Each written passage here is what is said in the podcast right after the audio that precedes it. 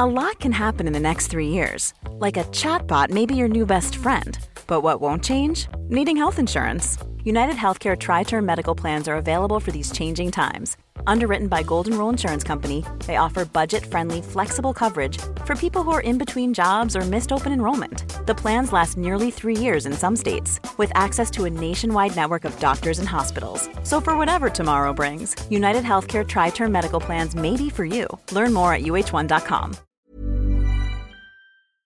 Este programa está patrocinado por todos ustedes.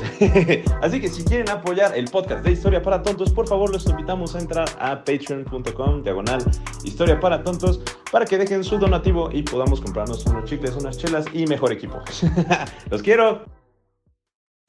Bienvenidos a Historia para Tontos, el podcast número uno de historia en México y Latinoamérica, en el que pensamos que, si no te gusta la historia, es... Porque te lo enseñaron mal. Acompáñanos a Miateca en esta aventura en la que trataremos temas históricos de actualidad y cultura de una manera muy divertida y fácil para que todos puedan entenderla. Y recuerda que no hay historia si no hay un... ¡Eh! Comenzamos. Está. Listo. Amigos, ¿cómo están? Buenos días, buenas tardes, buenas noches, diría mi amigo el Alobri. Mira, ya suena, suena el avión, porque ya vimos en un piso muy alto. Órale. Órale. Ah, Ah, pues mira. Ser TikToker sí deja. Amigos, ¿cómo están? Bienvenidos sean todos ustedes a este bonito, hermoso y precioso podcast que está grabando desde la no existente sala de mi casa. Pero, Exacto. pero, este, ¿cómo se llama? Pero, pero, estamos nos en mudamos, el piso, ¿no? Nos, mudamos. Ya nos mudamos del ático de mi casa. Después pasamos a grabar en línea y ahora estamos en la inexistente sala. En la inexistente sala Qué- que... qué viaje, ¿eh? Qué viaje, que si se suscriben al Patreon nos van a ayudar a poder, pues, comprar una sala. Una- unas sillitas de tecate. Unas sillitas de Unas sillitas Tecate. de tecate para el teca, porque aquí se necesitan sentar. Pero bueno, muchachos, ¿cómo están? Bienvenidos a otro bonito capítulo de Historia para Tontos, en el que dos güeyes platicamos de historia para hacerlo un, Un poco poquito más más, interesante. divertido. Claro que sí, como Claro. siempre me presento, soy Iker, y como siempre me acompaña el cumpleañero. Ah, cumplió un año, amigo. El cumpleañero que cumplió, no años, no años de años, sino años de, de de, ser influencer. de ser influencer, De- ser el mapita con ninja. cara, de mi ninja. camino ninja, amigo. De sentir la fuerza. Mm. Yo siento la fuerza. Qué rico, qué rico. ¿Cómo te la pasaste, güey? Muy bien, güey. La neta sí estuvo muy chido. No te lo voy a negar. Lástima que no quisiste ir. Sí, caray. Pero Mira, eh, ya, la neta ya me aumentó la madre en el pre-show del Patreon, ahora me la va a aumentar en... Sí, obviamente te tengo que humillar públicamente, güey. O sea, no crees que no lo voy a hacer. Exacto. Ya mejor tú también Twitter, ¿no? No, también te Dame voy a de dedicar unos Twitter. tweets, güey. Ahí como... Como a todos, güey. Como a todos. Como ya, sí, Que por sí. cierto, Siempre ahí, tendencioso, ahí nunca tenemos. Si síganme en Twitter para que vean que a lo mejor vamos a grabar algo especial con leyendas legendarias. Ay, ¿eh? Ay, sí, tú y un tweet y ya Así como nosotros somos sus fans, ellos al parecer también son Mm, rico. nuestros fans. Qué rico, qué rico. No hay nada mejor algo que sea recíproco, ¿sí o no? A Qué los que guapo. tienen relaciones, si su relación no es recíproca, entonces consideren cambiarla. es que bueno, mi estimado Iker, ¿qué capítulo? Ah, que por cierto, tenemos ahorita dos eh, Pues escuchas. en vivo. Dos escuchas en vivo. Pues escuchas en El vivo. poderosísimo Bastian Delfín. Ay. Ay, chulada. y también el DJ Jens. Qué sabroso. qué claro que sí, ahorita les vamos a explicar un poquito en vivo del interesantísimo tema. Así. De- y un tema, güey. que se ve que, les interesa, cabrón. Sí, no, que es así como estos güeyes dijeron como, la, Chile no voy a ser tu roomie si no hablas de esto. así que Como el escucha desde que salimos. A ver, este, este capítulo lo debemos desde hace siete meses, güey. desde hace Y hay un siete brother que se meses, esmera en cada vez que publico una pinche story en Instagram, un video en YouTube, pone, hey, La ¿dónde está la segunda parte del imperio japonés? Güey, Así si que- tanto turquía, güey, te hubieras metido a Wikipedia igual que yo. Ey, ey, ey, fuentes, fuentes, fuentes. Ey, fuentes, es Wikipedia, Wikipedia. es la fuente, claro que sí. Claro que ya saben sí. que aquí puro rigor científico. Por Siempre investigación especializada. claro que sí. Nosotros vamos a la biblioteca central de Seúl, inclusive cuando está cerrada. Exactamente. ¿eh? Nos metemos por ahí, somos vándalos de la Somos educación. vándalos de la educación. Nos robamos los Por eso libros. las academias, no, por eso la Sí, academia por nos eso, huevo. Team fotocopias, güey.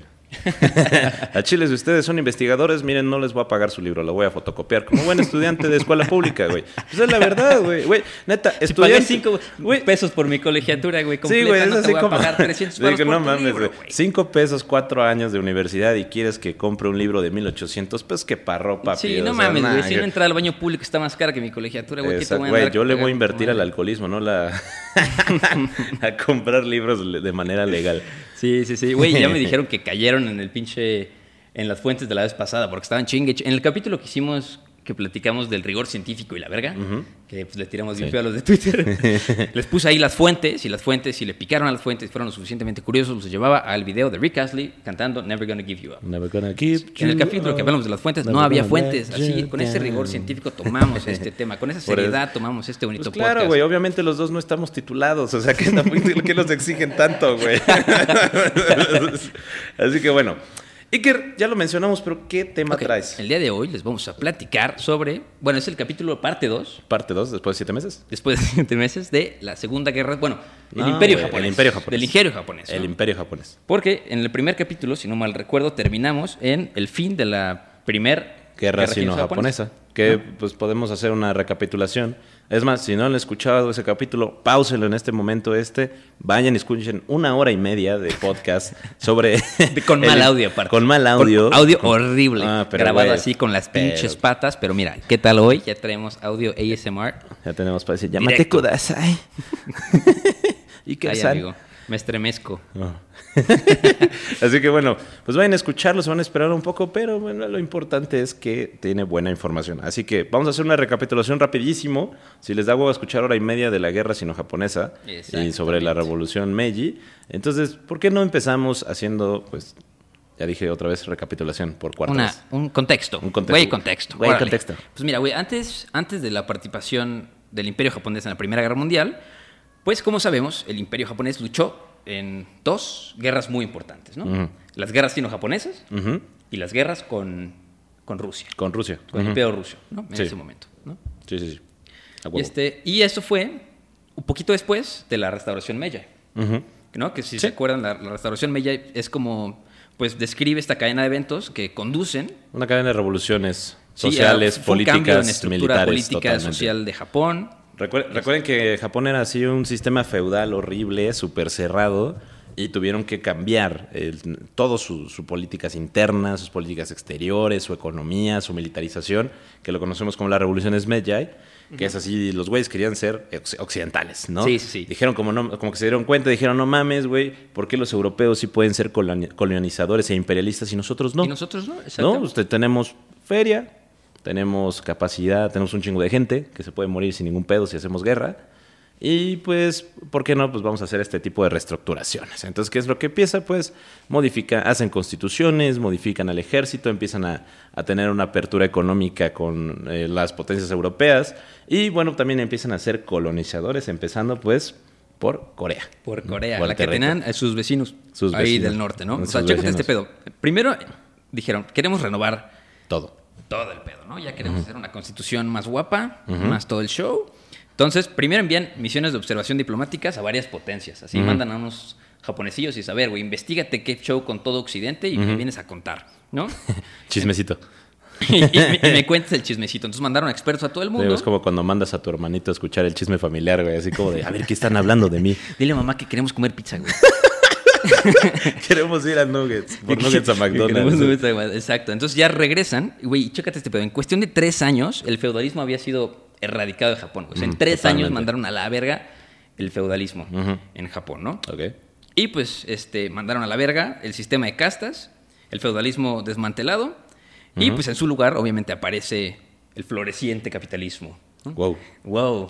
Qué raro. no sé por qué me extraña. Y pues obviamente con el capitalismo llegó una bonita alta sociedad que vestía de ropa occidental y iba a la ópera. A huevo. ¿no? Así, en vez- Ópera en inglés. En tres años cambiaron así. Pero brutal, ¿no? Cabrón. Parece Porfirio Díaz, güey. Parece- Cambiando a México, haciéndolo Francia 2. Parece- pareces tú que te cortó tu ex. ¿Yo? No, todavía ando con al, ella, Al güey. podescucha, güey. Ah, que ya. nos escucha, amigo. Es que estoy No rompiendo la cuarta dije, estoy rompiendo la cuarta pared, amigo, y tú aquí me estás cagando el show. Entonces, eh, hubo un gran cambio social.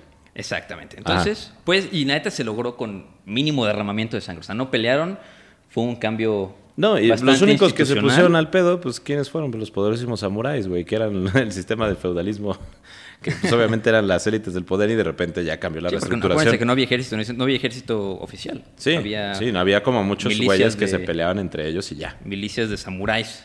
Y que eran eh, mercenarios. al- algo me impulsaba a decir ahorita, algún día deberíamos hablar de samuráis, pero yo conozco un cabrón que todos los capítulos me comenta lo que ya prometimos hablar. Entonces, me voy a guardar mi comentario, por favor. Y si eres tú, tú chingale el él es el que administra la página de Instagram para que se ponga a chambear. Exactamente. Entonces, pues bueno, llega la Revolución Meiji. Después de la Revolución Meiji entra la Primera Guerra Civil Japonesa, pues porque con la Revolución Meiji dijeron, ¿qué es lo más occidental que podemos hacer? Ah, que hacer Ah, que conquistar. Conquistar lugares, ¿no? no, primero hacer una desestabilización social en Corea, o sea, en un país pobre. Exacto, sí, y sí. después anexarlo para después usar esa excusa para declarar la guerra y empezar a conquistar. Si hay algo más gringo que eso, No, no hay Me nada. corto un huevo. Es tan gringo como McDonald's, güey. Desestabiliza. Es así como de. eh, cuando piensas en Estados Unidos. es como si fuera su poder, ¿no? Así como rayo desestabilizador. eh, McDonald's. Y aparece McDonald's y, y Aparece el petróleo. Raro. Siempre, siempre, siempre pasa Hay eso. una guerra civil y, y ya no hay petróleo. y ya no hay petróleo. Entonces, bueno, empieza la guerra, primera guerra sino-japonesa, que si son curiosos podrán ir a escuchar el bonito podcast con audio feo. Y, y termina la primera guerra sino-japonesa con, pues, Japón conquistando Corea. Corea. ¿No? Ajá, bueno, como anexándolo, ¿no? Haciéndolo su estado vasayo, se Exacto, podría sí, decir. como pero, su estado pues, satélite, ¿no? Porque Era su estado satélite. gobierno ja- eh, pro-japonés. Ajá, y porque tenían pues, su propio gobierno independiente, que ya saben, entre comillas, porque no me pueden ver aquí, eh, votaron, ¿no? Legalmente.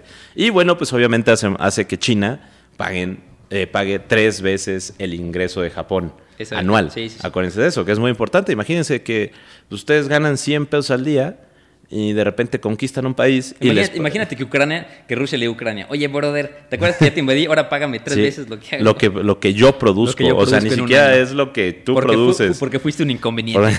porque, porque invadirte fue un inconveniente. Sí, me sentí mal, gasté mucho en mi invasión. Por favor, págame.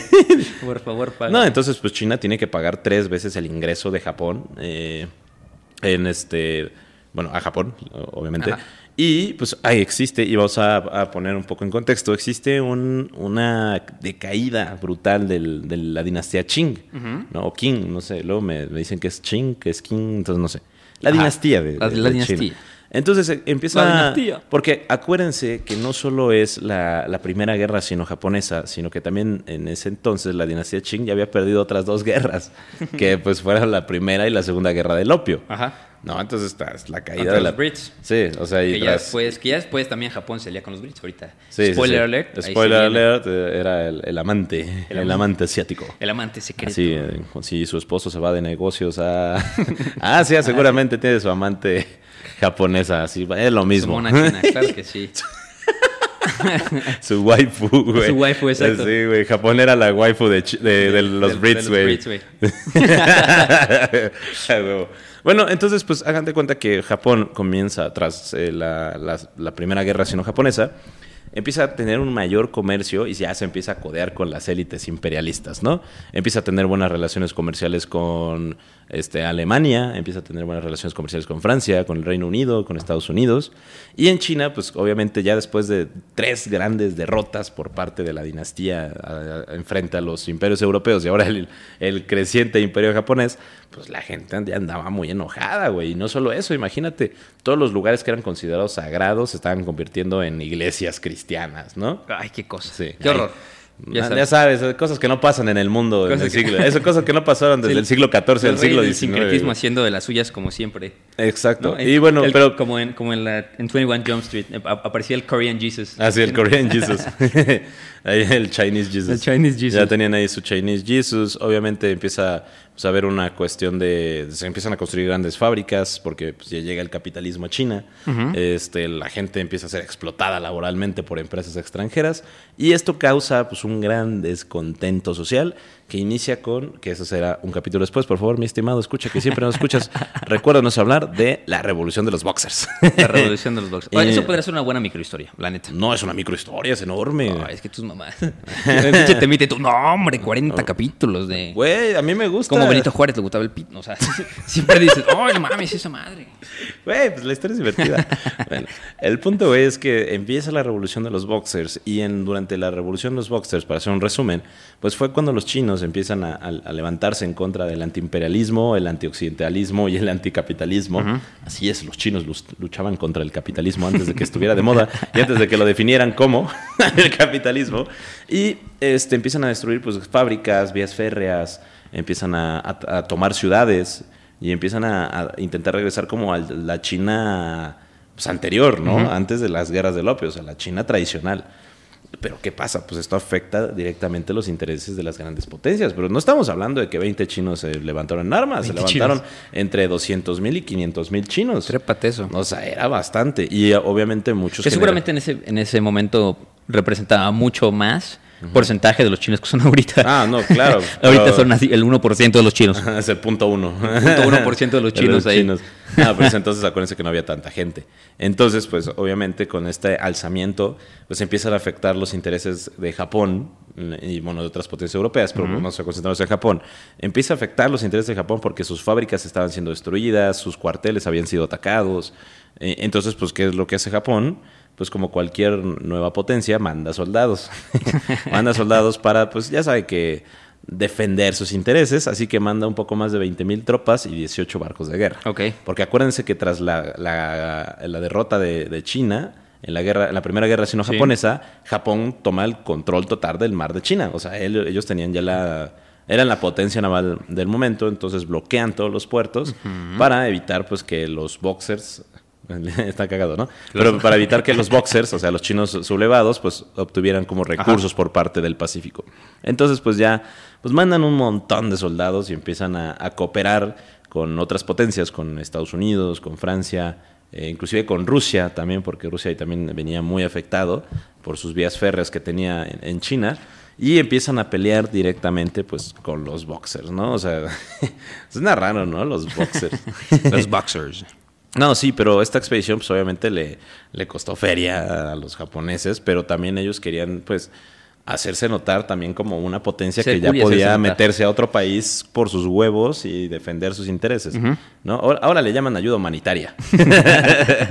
Entonces, es básicamente lo que está pasando ahorita en Ucrania que Rusia se metió, no es para defender los intereses Exacto. y defender Sí, a la sí, población la, rusa. La excusa perfecta. La excusa perfecta. La coartada perfecta. No, y aparte, o sea, también fue como otra, otra manera de poder seguir como probando su ejército, ¿no? Porque pues así como vamos a ver, o sea, vamos a aprovechar inclusive para seguir conquistando pues otras regiones. rollín, Sí, ¿no? sí, justo es así como de, ay, sí, es que mira, a mis soldados les gustó un chingo Manchuria. Creo que nos vamos a quedar. Y ahí fue donde. Ahí se topó, ahora sí, te topaste con el muro de Berlín. Sí, ahí se ¿no? toparon con ahí el muro se de termina Berlín. la historia de la primera guerra sino-japonesa, porque pues llegan, como Teca lo dijo, a Manchuria. ¿No? Sí, sí, sí. Y pues sí, y tras la revolución de los boxers, pues obviamente, pues también ya tenían muy ahorcado porque al, al gobierno chino, porque es así como de, güey, acuérdate que te partimos la madre y si no me solucionas este pedo rapidísimo y no dejas entrar a mis tropas, voy a conquistar todavía más territorio. Eh, exacto. Entonces, pues obviamente, si los japoneses no eran nada, este, ¿cómo se llama? Nada bobos. Nada bobos, obviamente les gustaba pues, pues seguir imitando el modelo europeo. Y bueno, hasta el final, ya cuando son derrotados eh, los boxers, Entra este, el siguiente. Como si fuera la Sí, sí, sí. WWE, ¿no? Sí, Se sí. y entra el siguiente actor que es Rusia. Sí, ¿no? pues se firma el protocolo de los boxers. Este, y bueno, en el, en el protocolo de los boxers te- también se indica que se permite tener soldados japoneses en territorio chino. Ya ni siquiera como el territorio conquistado, sino en el territorio, territorio chino, ¿no? Entonces, pero pues como dices, así sale China, salen los boxers y entra Rusia. Entre Rusia, Eh, porque dicen, oye, güey, eh, Manchuria es la parte más cerquita para nosotros porque necesitan acceso a aguas dulces. desde, ese, desde ese momento están buscando acceso a aguas dulces, ¿no? Sí, totalmente. Hasta la actualidad. Hasta la actualidad, porque pues, si saben, Rusia está en el hemisferio norte y pues por lo general eh, varios de sus accesos al mar se congelan durante Sí, el entonces- invierno. Entonces, ellos estaban construyendo un bonito ferrocarril que llevaba Que- hasta Manchuria y pues pasaban por donde estaban los japoneses. Sí. Sí, totalmente. Y no, y lo que pasa es que pues intentan como hacer negociaciones de este, pues de que déjame pasar el ferrocarril y Japón decía que no y Rusia decía que, que sí. Y pues obviamente con Manchuria territorio ocupado, pues básicamente Rusia dijo, pues Manchuria no es territorio ocupado. Manchuria es territorio de nadie. Así que yo también quiero Manchuria porque por aquí, y también Corea, obviamente, porque también querían, pues el control de Corea, que también es una buena península. Ahora, ¿qué pedo? No, no. Ah. ¿A qué huele el micrófono? Huele. No, entonces ya, pues obviamente como chocan los intereses de los japoneses que no querían salirse de Manchuria y no querían permitir la entrada de los ferrocarriles rusos. Y Rusia, pues que a huevo quería salir, o sea, tener una salida al mar por el otro hemisferio del mundo, pues era inevitable el conflicto, ¿no? Sí. Totalmente. Y pues empiezan a, a enfrentarse en Manchuria en la península de Liandong. Liandong y Mukden. Aquí. Mukden. Sí, y también se fue la pelea hasta los mares de Corea, Japón y el mar amarillo. Hasta ahí Sí, también estaban claro. agarrando catorrazos. Y ahí fue donde también este, entra el enamorado, los Brits. Los Brits. Porque pues también ya los Brits le tenían, le tenían ganas a Rusia, ¿no? Como todos ahorita. Entonces pues le dice, oye, ¿sabes qué? Este, te voy a echar la mano construyendo tu- tus barcos. Entonces la mayoría de la flota japonesa en ese momento era eh, British made. British. ¿no? Le hicieron los, los británicos. Y entonces, pues, obviamente los rusos buscaban un puerto de aguas cálidas que no se congelara en el invierno, como les platiqué. Y, este, y pues en el Océano Pacífico también querían entrar al océano para, pues, uso de su armada y para comercio marítimo. Entonces, pues, el puesto de Vladivostok es el único que tiene ahorita Rusia que puede funcionar durante el verano.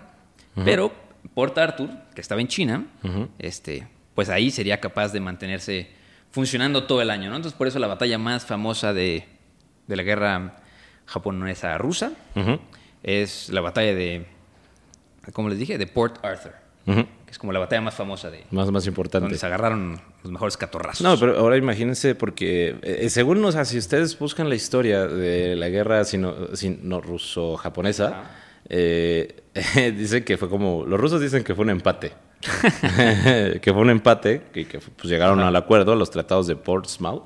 Sí, en la que, en la que ¿cómo se llama? Ah, no, yo aquí tengo el, el tratado de Shimonoseki, Ok. que supongo yo que fue después, que fue cuando le concedieron a Japón la isla de Taiwán Como protectorado sobre Corea y la península del Liandong. ujú. Y pues, ah, justamente, seguramente por eso dices que fue, una- fue un empate, porque dice, posteriormente Japón se vio obligado a entregar Port Arthur a Rusia. Sí, y, y- pero, pues, o sea, obviamente, por eso dicen que fue un empate, porque Ajá. fueron como que llegaron a acuerdos, acuerdos diplomáticos entre potencias, Ajá. donde fueron como, bueno, yo cedo, pero tú, este, también, pues dame, ¿no, güey? Porque obviamente Rusia no se quería ir con las manos vacías.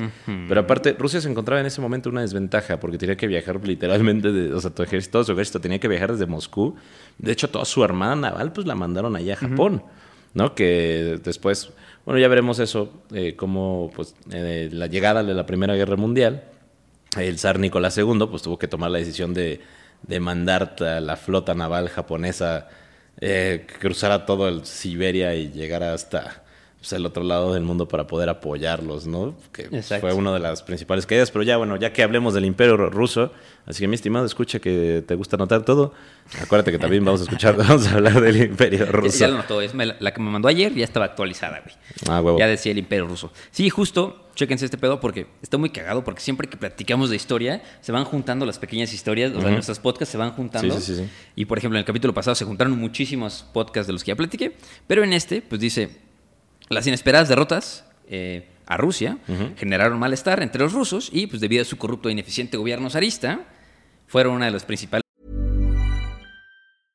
Hey, folks, I'm Mark Marin from the WTF Podcast, and this episode is brought to you by Kleenex Ultra Soft Tissues, your ally to help tackle your allergy symptoms this season. I love the change of seasons, but nobody loves pollen and all those other things floating in the air that make you sneeze during this nice weather. Kleenex Ultra Soft Tissues are hypoallergenic and allergist approved, so fight back against watery eyes and runny noses without worrying about irritating your skin. For this allergy season, grab Kleenex and face allergies head on. Causas que ocasionaron la Revolución Rusa de 1905. Sí, totalmente, no. Aparte, pues, de que, por ejemplo, bueno, ya entrando un poco en temas de la Primera Guerra Mundial, pues, de repente ya se habían muerto, creo que dos millones de rusos en la guerra y la gente estaba muy enojada y era así como de, güey, espérate, acabamos de perder una guerra con Japón. que era un, pues, un pinche país Sí. que nadie pelaba. Si algún país se murió en la guerra, más fueron los rusos. En Ah, las dos. Sí, sí, en las dos, pobrecitos. Pobres rusos. Pobres rusos, la neta. Rifados Pero, pobres. no, pero pues sí, justamente eso, la, la gran derrota, que se considera derrota por parte de Rusia porque perdió más de lo que tuvo que ceder, este, hizo enojar mucho a la población. Y Japón, pues ya tenía así como un sentimiento de super triunfo, ¿no? Así como de a huevo, ya derrotamos a nuestra primera potencia europea, güey. ¿No? O sea, imagínate. Sí. De poder conquistar ya Corea. Bueno, anexar Corea. Sí. consolidar la anexión de Taiwán. Luego tener territorio en Manchuria. Ajá. Y posteriormente este, Correr a los rusos. correr a los rusos de Manchuria y nada más darles un puerto. y que, después se chingaron, güey. Sí. Porque simple la declaración de guerra, el 8 de febrero de 1904, Ujú. fue, pues los japoneses atacaron Port Arthur y pues, les hundieron los buques de guerra, inmovilizaron a todo el resto y los mandaron de retache a su casa en trenes. Bueno, pues, ahí- mínimo. Ahí, aseguraron el dominio de los japoneses sobre el mar. Y pues ahí fue cuando finalmente desembarcan todas sus tropas en la península de Corea. Y ahí ya fue la, la última vez que desafían el territorio coreano los japoneses. Sí, no, y aparte los japoneses le aplicaron chido a, los coreanos porque fue como, no, ustedes van a estar mejor con nosotros y que no sé qué, y huevos. Le aplicaron el Estados Unidos a Ucrania. Sí, aplicaron al Estados Unidos, Ucrania y Ay, huevos. Tú, tú no. diles que sí, güey. No te preocupes, yo te tiro paro, güey. Aquí no, No, te y, preocupes. y en Corea, la, o sea, cuando ya se consolida en 1905 la ocupación japonesa, o sea, ya de, de ser, ya dejar de ser un estado vasallo, sino de ya ser un estado anexado al imperio japonés, se le conoce como el tiempo de la ocupación forzada de Japón. Ok. Así se le conoce. No sé coreano, así que... O también se le dice como el, el periodo del Japón imperial. Ok. Sí, sí, sí. Entonces, pues lo que hicieron los japoneses, pues fue básicamente decir, ah, mira, ya son nuestros, mano de obra barata, gente explotable, gente para hacer experimentos a huevo. A huevo. sí, justo. Y ya, pues con esa anexión, este, pues Corea, digo Japón, perdón, empieza como a ver más allá, ¿no? Ya dice, ya tuvimos esta capacidad, ¿qué es lo que sigue? Entonces, ¿cuál es cuando ya estalla la Primera Guerra Mundial? Exacto. Bueno, to- todavía tenemos la Segunda Guerra Sino-Japonesa, que es poquititito antes de la Primera Guerra Mundial. No, ¿no fue después de la Primera Guerra Mundial? Ah, no, sí, olvídalo. Sí, ya, vi Sí. las, ya vi las fechas. Sí, güey, no, o sea, sí, porque la, la la- Segunda Guerra Sino-Japonesa es de los 40. Desde Sí. el 40 al 41, ¿no? Sí, sí, sí. No, la, la, la Primera Guerra Mundial, que es del 14 al Sí, 19. de acuerdo. Sí. Ah, cámara, ¿y qué? Cámara, amigo. Con razón piensa que no tenemos fuentes. pues no las tenemos, amigo. Jaja, sí, cierto. Jaja, sí, cierto. Bueno, Sí. pues, un, un poquito antes de, de este pedo, acuérdense que esto empezó en 1933, ¿no? Ujú. la ocupación de Manchuria. Y ya fue hasta el 36 que Japón creó un estado títere en Mongolia. O sea, ya llegaron hasta Mongolia, Ujú. ¿no? Que se llama Menji ¿En el 33? el 36. Ah, Japón pero- creó un estado títere en, Mongol, en Mongolia interior, Menjingang, y en chino hay unos caracteres muy extraños. Y pues este, ahí fue predominantemente chino. Ujú. O sea, ¿no? No había, Ok. no había mongoles en Mongolia, había chinos. Ok. Y pues ahí ahora sí empieza la Primera Guerra Mundial. Bueno, te fuiste muy allá, pero empieza la Primera Guerra Mundial en 1914 y Japón le declara la guerra a Alemania en 1914. Ajá. Le declara la guerra a Alemania y lo que empieza Por a unas hacer... islitas que estaban en el Pacífico. Ajá, por unas islas No, que por estaban en el meramente, meramente estratégico. Sí, y pues obviamente Alemania estaba muy ocupado en, pues, en Europa peleando contra los franceses y los ingleses. Y aparte, pues ya estaba como esa alianza británica-japonesa, donde los británicos le dijeron a Japón como, güey, mira, la neta nos llevamos muy chido. Y si le declara la guerra a Alemania, y Japón dijo, pues va, güey, tiene unas islas aquí, nadie las va a pelar. Pues Sí, las no, voy a invadir. Me las voy a quedar. Me las voy a quedar así como de... Entonces se queda las islas de- del imperio alemán, toma todos sus fortines, igual a, la- a los alemanes pues, los Sí. mata. los mata porque los, este, ¿cómo se llama? Los encierra. Pro- propio de un imperio. propio de un imperio. Claro que sí. Sí, y este, se quedan, por ejemplo, con islas de las Micronesias. Sí, la isla, por ejemplo, una de la isla de Truk, que estaba por ahí.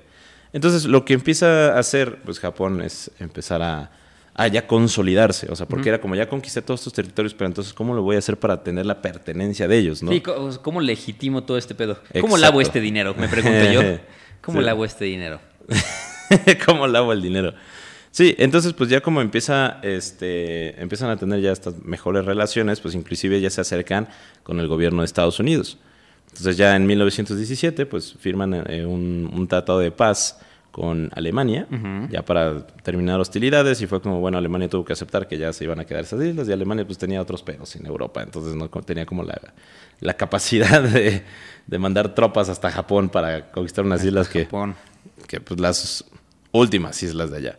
Entonces, como dices, este, este, este, este, este, este, empieza Japón otra vez a picarle las costillas a, a Rusia, Al diablo. al diablo, empieza a picarle las, las, este, la- las costillas a Rusia para poder empezar otra vez a conquistar partes de Siberia, porque Japón, pues obviamente, también era un país que decía como, güey, es que no tengo recursos. Ah, pero ojo, ojo, an- an- antes de lo que cuenta Teca, se crea algo muy bonito, que no sirvió para ni verga, que se llama la Liga de las Naciones. Ah, sí. ¿no? Se crea la bonita Liga de las Naciones, que es como el abuelito de la ONU. Así, igual de inútil. igual de inútil que la ONU. Y pues, si se fijan, igual en, el, en, el, en las show notes, las vamos a poner en Insta, en- hay un, un retrato muy famoso de la firma del tratado de la creación de la Liga de las Naciones, y del lado inferior derecho, si no mal recuerdo, está el representante del imperio japonés. ¿no? Entonces, pues, digamos que él firma el tratado de la Liga de las Naciones, de la creación de la Liga de las Naciones, en el que se estipulaba que era, era como un tratado para decir, a ver, ya nos dimos en, en la madre en la Primera Guerra Mundial, estuvo medio cañón, todo el mundo debemos un chingo de lana, tenemos bien poquitas personas, entonces ya no hay que pelear, Ok. no peleemos. No peleemos. No hay que Seamos pelear. amigos. No, no hay que pelear, no se peleen, amigos. No se peleen. No se peleen, Seamos men. panas todos. No se peleen, men, no se peleen. Y entonces ahí sí, cuando tú dices que se mete a Rusia, ahí es cuando la ¿Otra Liga de las Naciones le dice, oye, brother, ¿no? Que no. Jeje, no, no, que no se Oye, yo, peleen. ya habías firmado este pedo. Sí. Ya habías Aquí está tu contrato y aquí dice, güey, que, que ya no te puedes meter, que tú te comprometías a no meterte y no invadir más. Que no te pelees. Porque nos gusta esta configuración del mundo y tú ya no puedes tener más rebanadas del pastel. Sí, porque ya se repartió, güey. El mundo solo puede ser europeo. Exactamente. Entonces se reparte, se arma la repartición de catorrazos y pues le dicen a Japón, oye, güey, ¿sabes qué? Ya. Ya estuvo suave. Y eso fue una de las razones por la que Japón se acerca a un bonito señor de nombre Adolfo. Adolfito. el, el gran Adolfito. Pero bueno, ahorita, ahorita, Ahorita vamos nos estamos yendo para allá porque obviamente, eh, pues Japón como se empieza a meter a Siberia, pues también, o sea, Rusia dice como, güey, espérate, estoy en guerra civil, culo. Y Japón es como de, "Ja, no me importa. Porque aparte también empezó una creciente preocupación por la- el expansionismo del comunismo. ¿no? Entonces, como pues con la guerra civil rusa, y el, el crecimiento del comunismo, la creación de la URSS, bla, bla, bla, bla, bla, bla, bla, bla, este, obviamente Estados Unidos le dice a Japón como, güey, deberías de meter tropas en Siberia para que el comunismo no llegue hasta acá. ¿Sabes? Porque si se te rebelaron, si se rebelaron los rusos, ¿qué va a evitar que los rusos que están de parte de Siberia no se rebelen con estas ideologías progres? Progres, El- left wing. Ajá, left wing, que es estos izquierdosos. Estos rojos, Es- estos cristalitos. estos cristalitos pues se empiezan a meter en tus políticas internas, ¿no? Entonces, obviamente, pues comienza una movilización militar que básicamente no sirvió para nada, que se lo costó un chingo de muertes y demasiado dinero, que lo cual, pues, obviamente empezó a, a afectar también en la población civil. O sea, realmente, pues, los civiles japoneses empezaron a, a molestarse mucho, en los cuales empezaron a, a causar movimientos sociales dentro del imperio japonés, que fueron rápidamente reprimidos. Grupos ¿Cómo, subversivos. cómo que quieren, cómo que quieren democracia? ¿Cómo que quieren democracia? Aquí ¿Qué es somos un imperio. ¿Cómo que quieren opinar? Ah, No, bueno. Entonces es cuando ya empiece, eh, empieza un periodo como de democracia también, así como que falsa Súper en comillas, ¿no? Sí, sí, En- una falsa democracia comillas. para hacer un apaciguamiento social.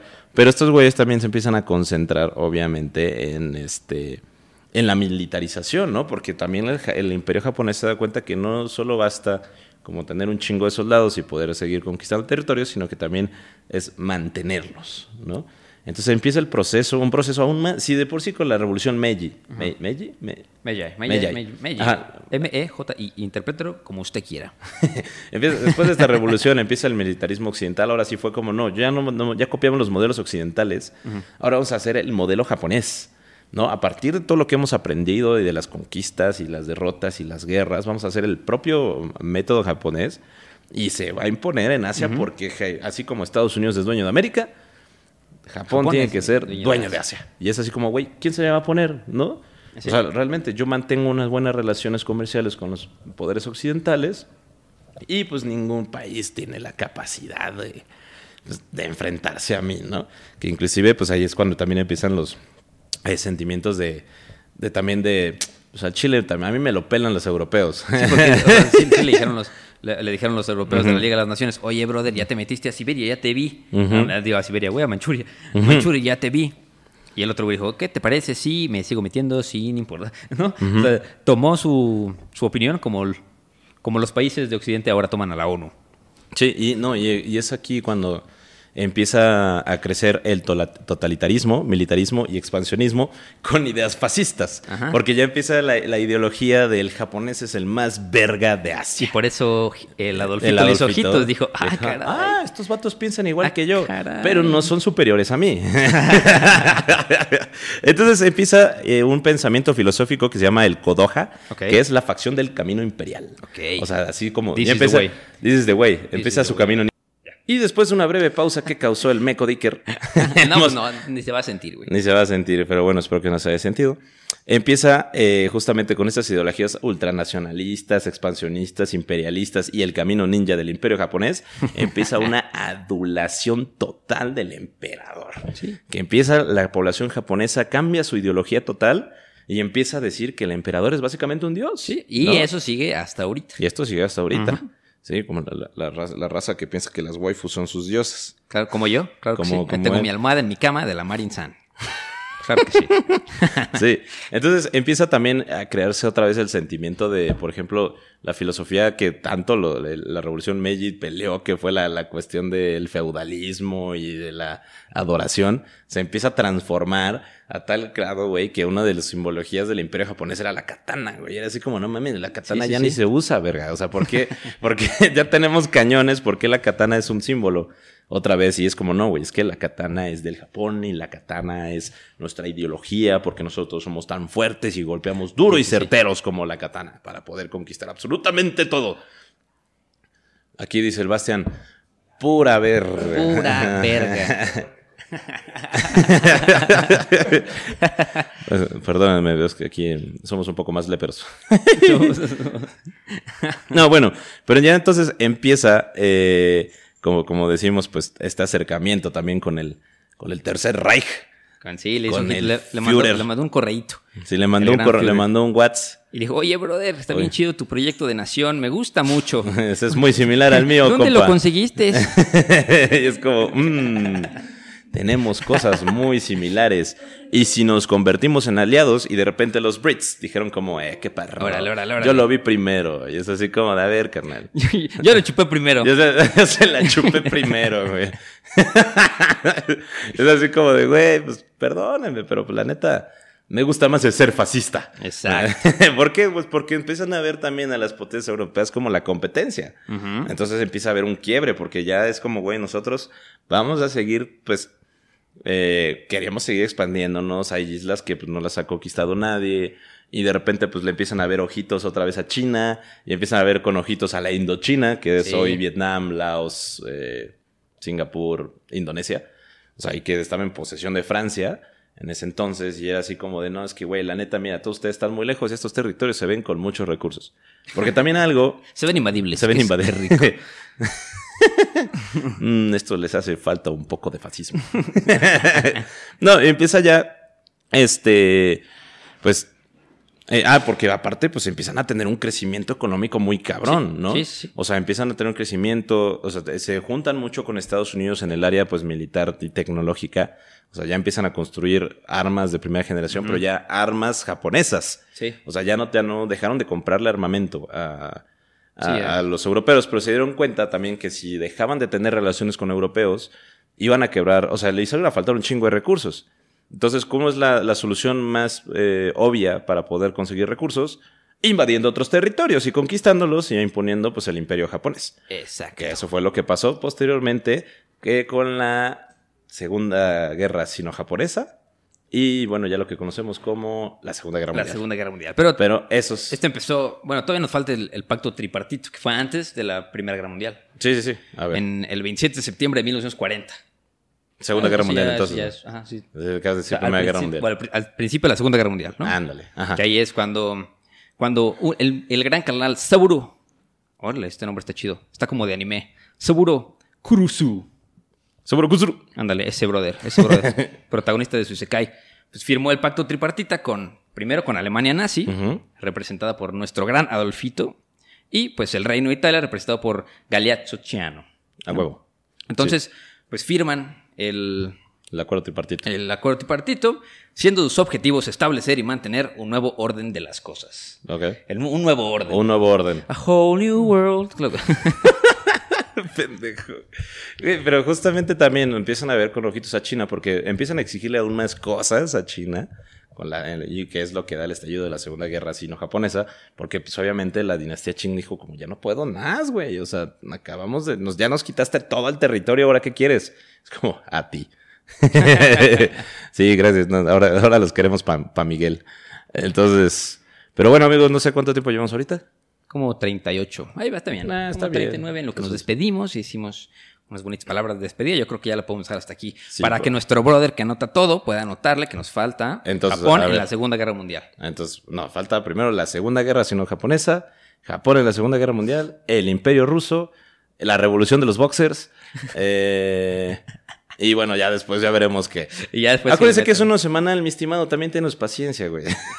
Es uno a la semana, una a la semana y a veces una microhistoria. Más bien Sí. son dos microhistorias al mes, uno a la semana. Uno a la semana. Hacemos y lo que si nos da podemos. tiempo y ganas, hacemos más. Sí.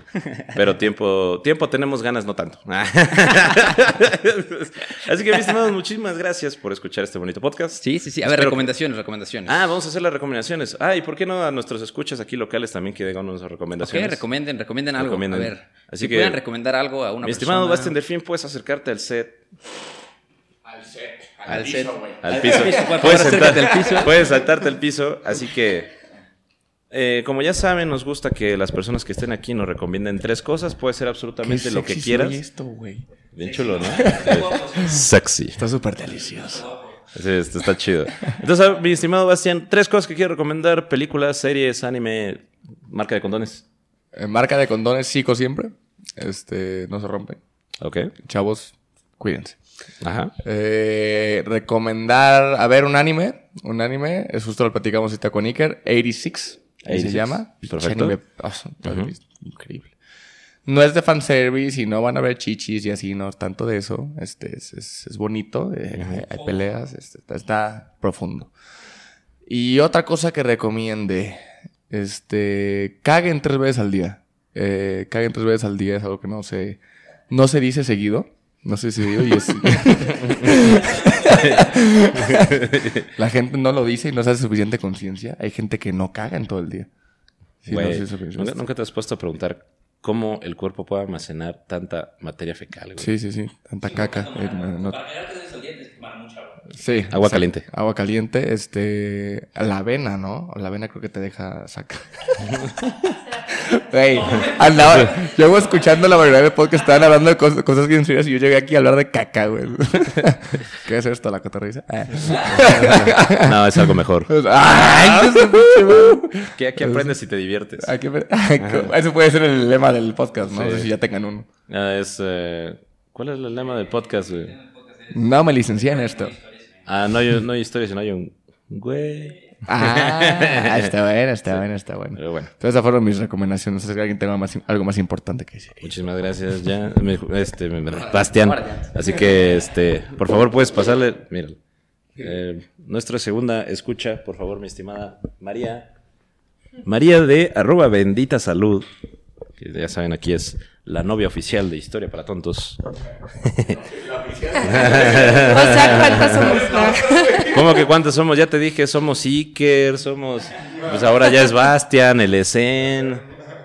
Esto es una comuna. So- Ay, somos, ¿qué pasó? Somos- Así. Mi amor. Tres cosas que recomiendes. Este, pues es que ya me agarr- ya me ganaron el tema. A mí me gusta mucho hablar de popó y Damas y caballeros, mi novia.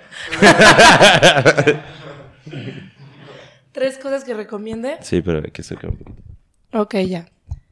Estoy bien ronca. Pero sí se escucha muy sexy esto. Uno, Sí. dos. Tres cosas que. Este, mm, les recomiendo que no tomen refresco, por Ok. Les recomiendo Que coman suficiente proteína Ok. y que no se desvelen porque se van a morir. Muy bien, ok. O sea, no ahorita, pero en algún O momento. sea, el, el- el chavito de 12 años así como de tengo un chingo de tarea, güey, pero, pero si no la acabo, si me duermo más de luna me muero, raza.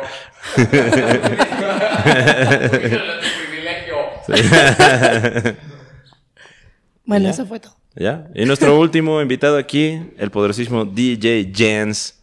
Por favor, Hello. recom- Tres recomendaciones. Ponte los audífonos. Ya, estamos esperando. Ya listo, listo. Perfecto.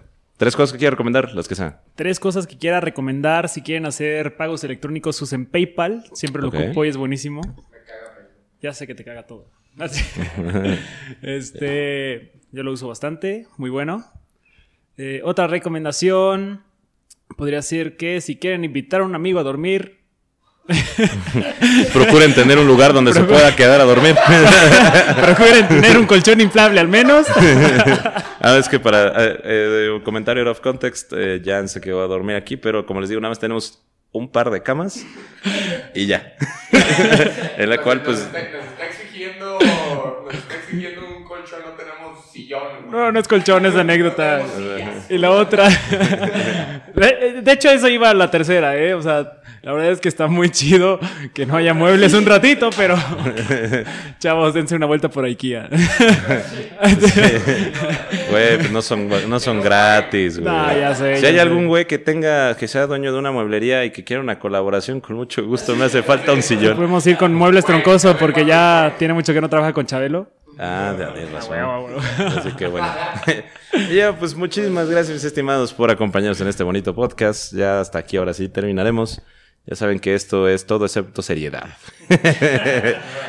Así que si quieren escuchar un podcast de historia serio, la verdad, nada más les podría recomendar La verdadera historia de México y nada más, porque no conocemos otros. no, hay muchos muy buenos, la verdad. Así que, con contexto. Ah, y-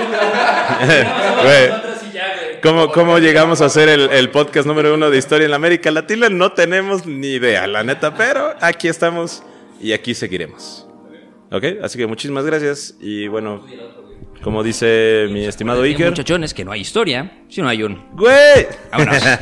Nos vemos la próxima. Bye, gol. Bye. Hey, folks, I'm Mark Marin from the WTF Podcast, and this episode is brought to you by Kleenex Ultra Soft Tissues, your ally to help tackle your allergy symptoms this season. I love the change of seasons, but nobody loves pollen and all those other things floating in the air that make you sneeze during this nice weather. Kleenex Ultra Soft Tissues are hypoallergenic and allergist approved, so fight back against watery eyes and runny noses without worrying about irritating your skin. For this allergy season, grab Kleenex and face allergies head on.